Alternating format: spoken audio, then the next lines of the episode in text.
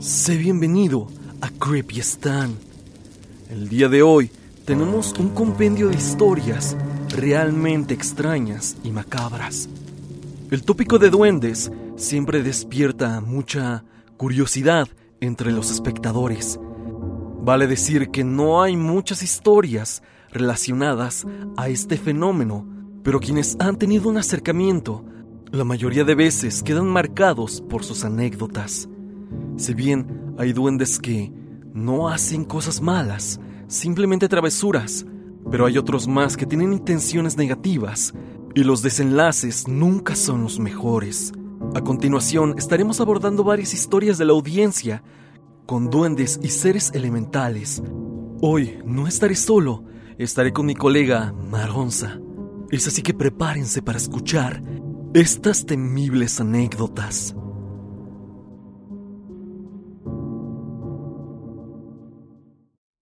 Aletze Vega nos cuenta su historia. Hola Stan, espero estés bien. Esta es la primera vez que te escribo. Vi uno de tus videos y quise platicar mi experiencia con algo que aún sigo sin descubrir qué era exactamente. Todo pasó en el año 2017. Era la primera comunión de un primo y nosotros acostumbrábamos a celebrar las fiestas familiares en un rancho en el que viven solo mis dos abuelos. Eran las 3 de la tarde y el rancho, así como todo el entorno, parece como si fueran las 6. Todo estaba muy bien con la fiesta. Mis tíos habían rentado un trampolín y yo y mis primos nos subimos. Pasaron las horas y dieron las 8 de la noche. En ese rato, yo solo estaba en el trampolín acostado no había luces en el rancho, todo tenemos que alumbrarlo con veladoras. Cuando estaba acostado de reojo, vi la luz de una vela en la bodega de mi abuelo, en la que guardan comida para los animales. Me levanté y fui a ver si mi abuelo estaba ahí y si yo podía ayudarle en algo. Cuando me asomé a la bodega, no había nadie y entré para apagar la vela que estaba hasta el fondo. Cuando la soplé, me marché de ese lugar y cerré bien cuando iba caminando, escuché un ruido indescriptible. Era como el ruido de un gato gritando y un perro llorando. Yo lo ignoré, ya que pensaba que era un perro que quería morder a un gato, y eso era normal en el rancho. Cuando al fin llegué al trampolín, me senté a ver la luna, pero otra vez escuché el ruido. Cuando me levanté, vi algo en una maceta que estaba como a unos 10 metros de mí. Stan, no te miento que lo que vi era tal cual como describen a los duendes. Era tal cual uno de estos seres. Yo lo vi perfectamente. Su altura digamos que me alcanzaba hasta la rodilla. Y Stan, yo al principio pensé que era un perro, pero esa cosa tenía un sombrero algo puntiagudo. Yo al momento entré a la casa y tal vez fue mi sorpresa de que estábamos solos. Los únicos que estaban eran mis abuelos, pero estaban dormidos. Cuando me calmé un poco, fui a la cocina a prepararme algo de cenar. Cabe aclarar que en el rancho cuando son las ocho ya está muy oscuro, como si fuera medianoche. Cuando fui a cenar, me senté en la mesa con mi celular y el flash activado. En cuanto terminé de cenar, vi que la silla se movió. Te juro que sentí un miedo tremendo y me quedé paralizado. Al momento en el que se movió, sentí algo por mis piernas. Era como algo peludo. Me armé de valor para levantarme y de repente vi sangre debajo de la mesa. Rápidamente salí de la casa y me dirigí a la casa de una tía. Lo peor es que había dejado mi celular en la casa de mis abuelos. Mientras iba caminando en la oscuridad, escuché una voz, una voz claramente, que dijo, ¿me pudiste sentir? Te juro que en mi vida había corrido tan rápido que llegué llorando y pálido a la casa de mi tía. No tardé en contarle lo sucedido cuando ella me había dicho que le había pasado lo mismo cuando era niña, pero nunca que había visto al duende. Pasé la noche ahí y a la mañana siguiente me desperté temprano y me fui con mis abuelos para ver si estaban bien. Y así fue. Pasó las horas y eran las cuatro de la tarde y me fui a caminar nosotros tenemos un corral de piedras en el que antes se guardaban puercos. Cuando entré a ese corral, vi a un gato. Era muy pequeño, era color naranja con blanco y quise acariciarlo. Cuando él se levantó, tenía un hueso. Estaba masticando lo que parecía ser un hueso de vaca, no muy grande, pero detrás del hueso, al fondo del corral, había algo. Y es que veía algo pequeñito, como una persona pequeña pero con cara de señor. Estaba muy cerca de mí cuando yo me acerqué a ver ese hueso. Yo salí despavorido del corral. Esto no se lo conté a nadie hasta que llegó la noche. Yo me puse a rezar para dormirme hasta que oí una voz afuera de mi habitación que me decía, ¿cómo es que nos sigues viendo? Cuando eso terminó de decir esa frase, me sentí muy mareado. Estaba llorando. Me puse a rezar más y más hasta que no me percaté de la hora y habían pasado más de ocho horas. Era las 6 a.m. Me levanté y me fui afuera, a dirección con mi tía. No le conté nada, solo a mi abuela. Le dije todo eso y ella me dijo algo que me dejó confundido. Me dijo que hace mucho tiempo había una bruja que podía hablar con animales y se podía transformar en cosas.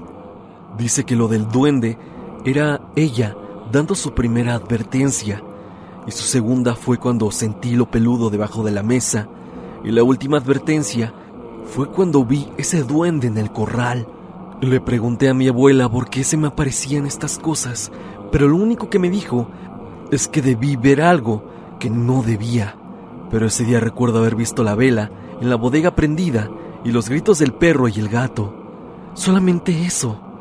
Pienso que la bruja estaba haciendo algún tipo de ritual en la bodega de mi abuelo y cuando apagué la vela se enojó y por eso me estaba pasando esto. Mi experiencia afortunadamente no pasó de esto, pero vaya que me dejó marcado. Stan, puedo jurar esto como real, así que espero me creas. Te mando un fuerte abrazo. Cuídate.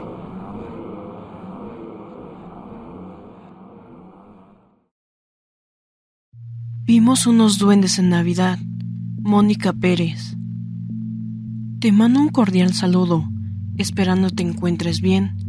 Quiero compartir una experiencia extraña de lo que me sucedió el 24 de diciembre del año 2005.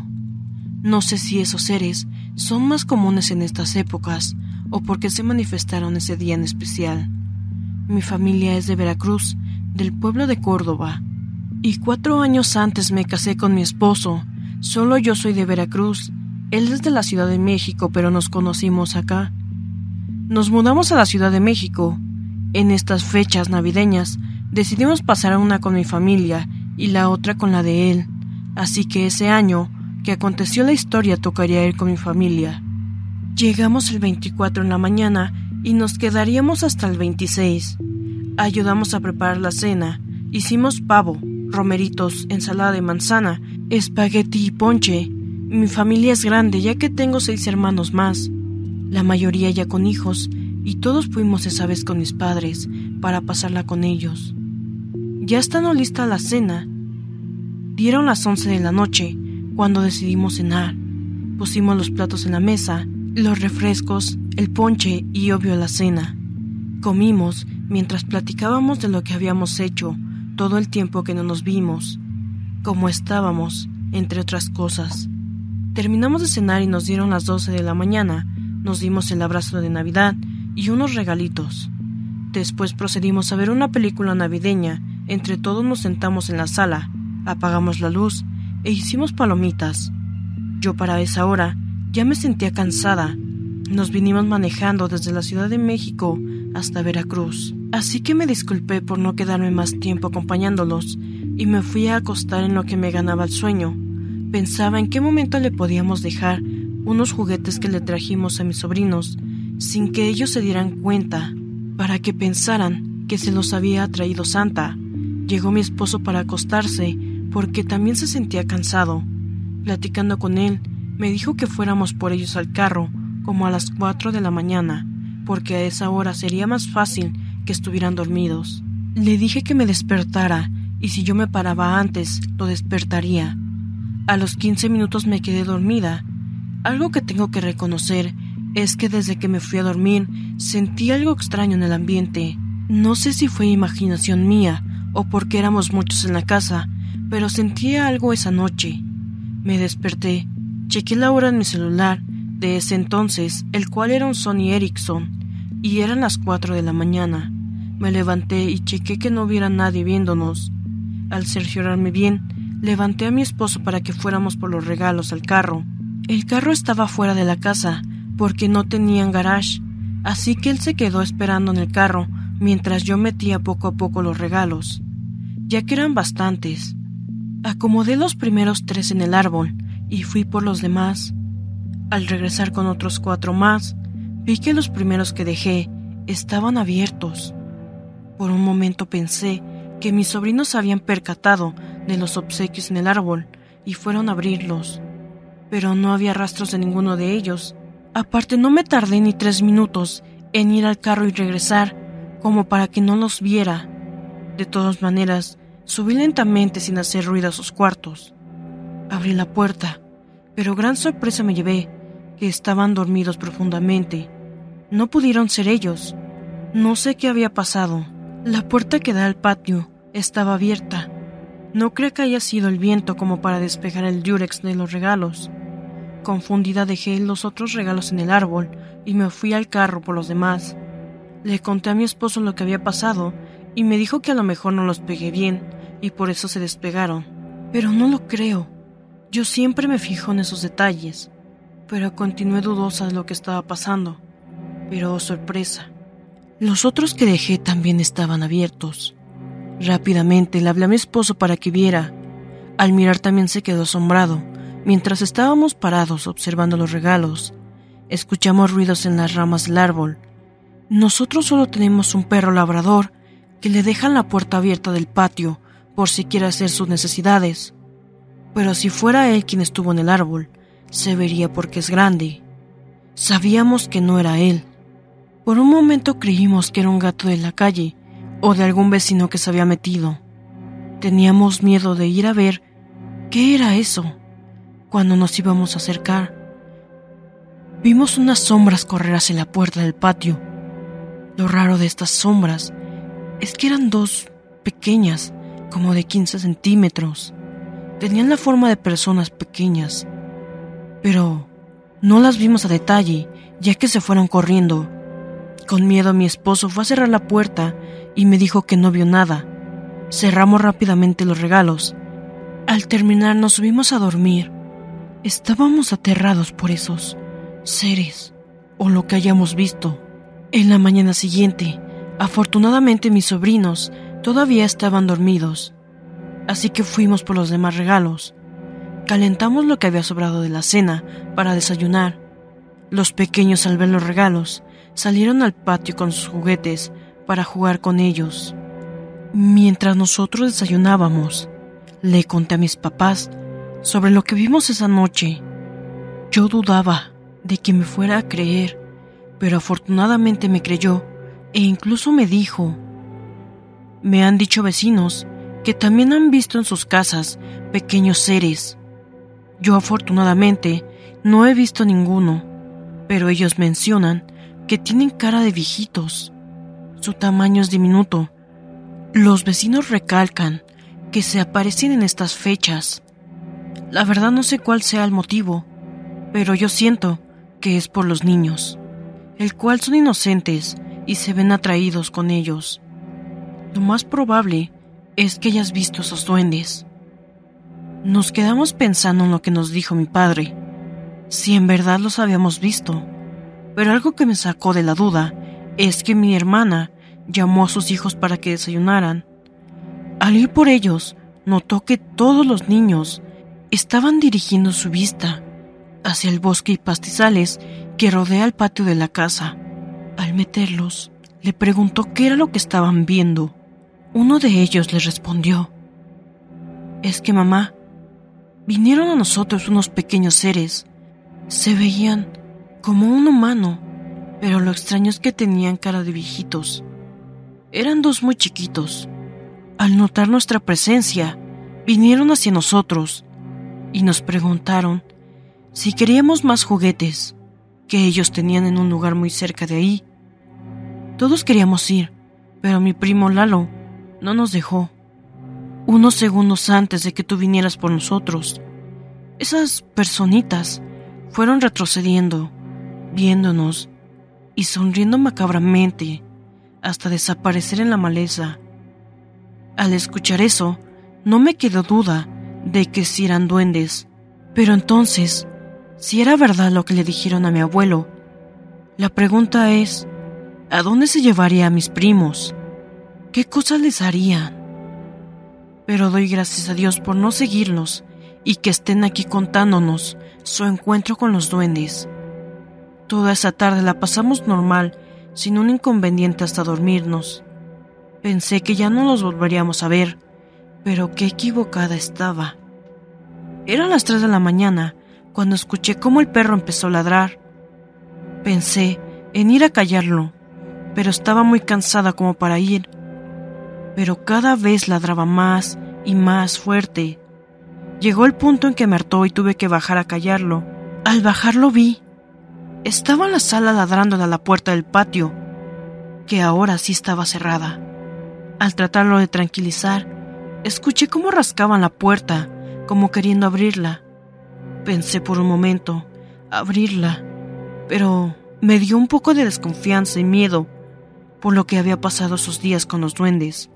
Temí que al abrir me encontrara con ellos cada minuto que pasaba, se escuchaban más desesperados esos rasguños, hasta el punto en que mi papá también bajó y me regañó a mí porque pensó que yo estaba haciendo esos ruidos. Pero al terminar de regañarme, se volvió a escuchar cómo rasgaron la puerta. Así que ya estando los dos ahí, decidimos asomarnos para ver quién o qué era eso. Cuando nos acercamos, se escucharon unos murmuros muy graves, pero diminutos, Rápidamente, abrimos la puerta, pero no había nadie. Volteamos para todos lados y nada. Mi perro salió y empezó a ladrar, viendo hacia una dirección, y al voltear a ver, a qué le ladraba. Solo vimos cómo el pasto se estaba moviendo. Yo estaba segura de que eran esos duendes. Querían entrar a la casa, a lo mejor atacar a mis sobrinos. O eso pienso yo. Ya no pude dormir por el miedo que tenía. A la mañana mi esposo se despertó y le comenté lo que pasó. Decidimos irnos lo más temprano posible, y así lo hicimos. Mi papá me comenta que ya no ha visto esos duendes por la casa, y le recomendaron bendecir la casa y poner protección en las puertas, para que no se acerquen esos seres otra vez. Pero cada que se acerca las vísperas navideñas, me da miedo que volvamos a verlos.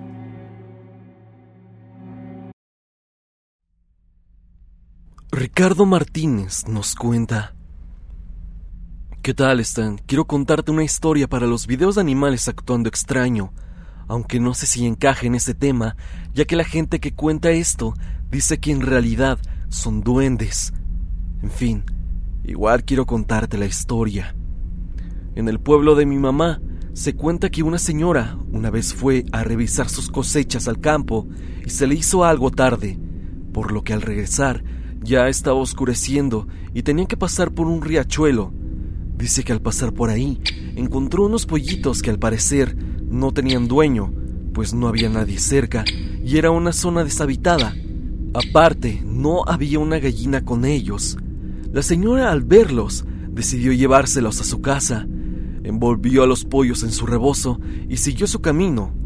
Unos metros más adelante, escuchó unos pasos que la venían siguiendo y vio que una gallina estaba caminando detrás de ella. Ella apresuró el paso y la perdió de vista. Cuando llegó a su casa, sintió un piquete como de aguja en la mano, con la que abrazaba el rebozo en el que traía a los pollitos. Revisó qué fue lo que le había picado pero al abrir el rebozo, vio que lo que antes eran unos inofensivos pollitos, ahora era un montón de tunas con horribles espinas afiladas. La mujer se asustó tanto que se desmayó. Dicen que después de contar lo que le pasó, empezó a perder el habla hasta que solo repetía una frase de vez en cuando. Es jueves, hijos de Dios. Simplemente repetía eso. Dicen que después de un año de lo que acabo de contar, la señora falleció. No se sabe exactamente por qué. Yo pienso que pasó algo más que la señora ya no contó, y la gente dice que esto fue obra de los duendes del pueblo, los cuales la gente asegura que se pueden transformar en cualquier cosa, animal o persona.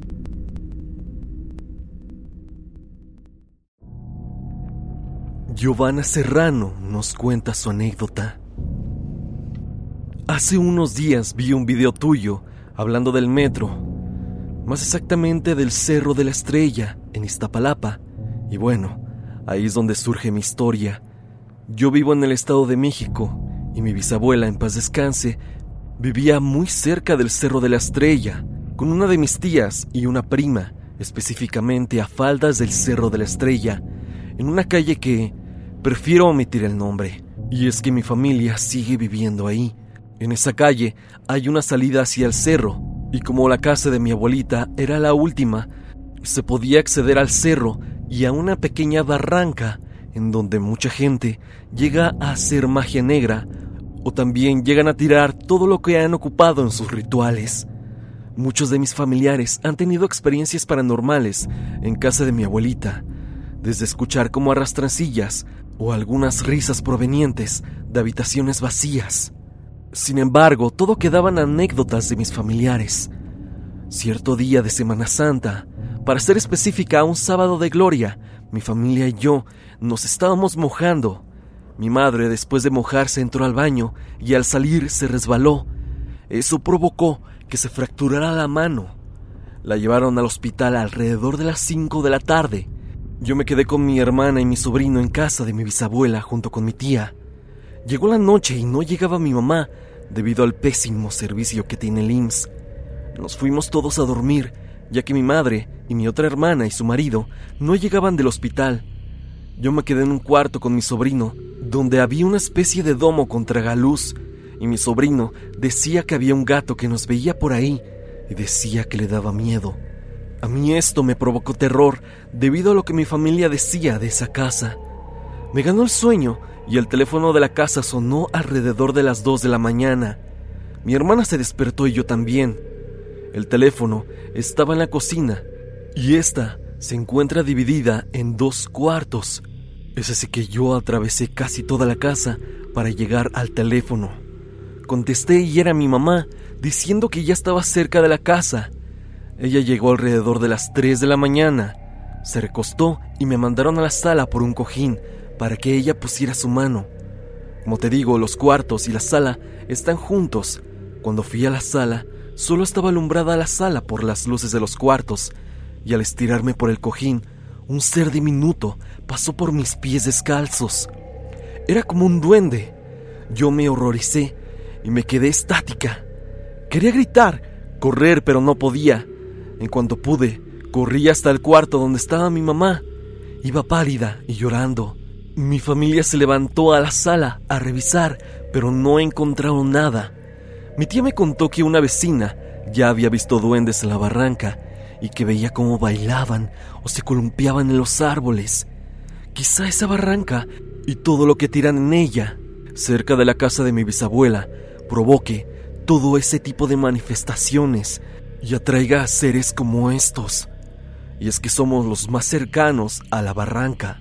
Yo te puedo decir que hasta la fecha siguen sucediendo cosas extrañas, como pasos en la azotea, arrastran sillas o mi familia encuentra las bolsas de pan abierta.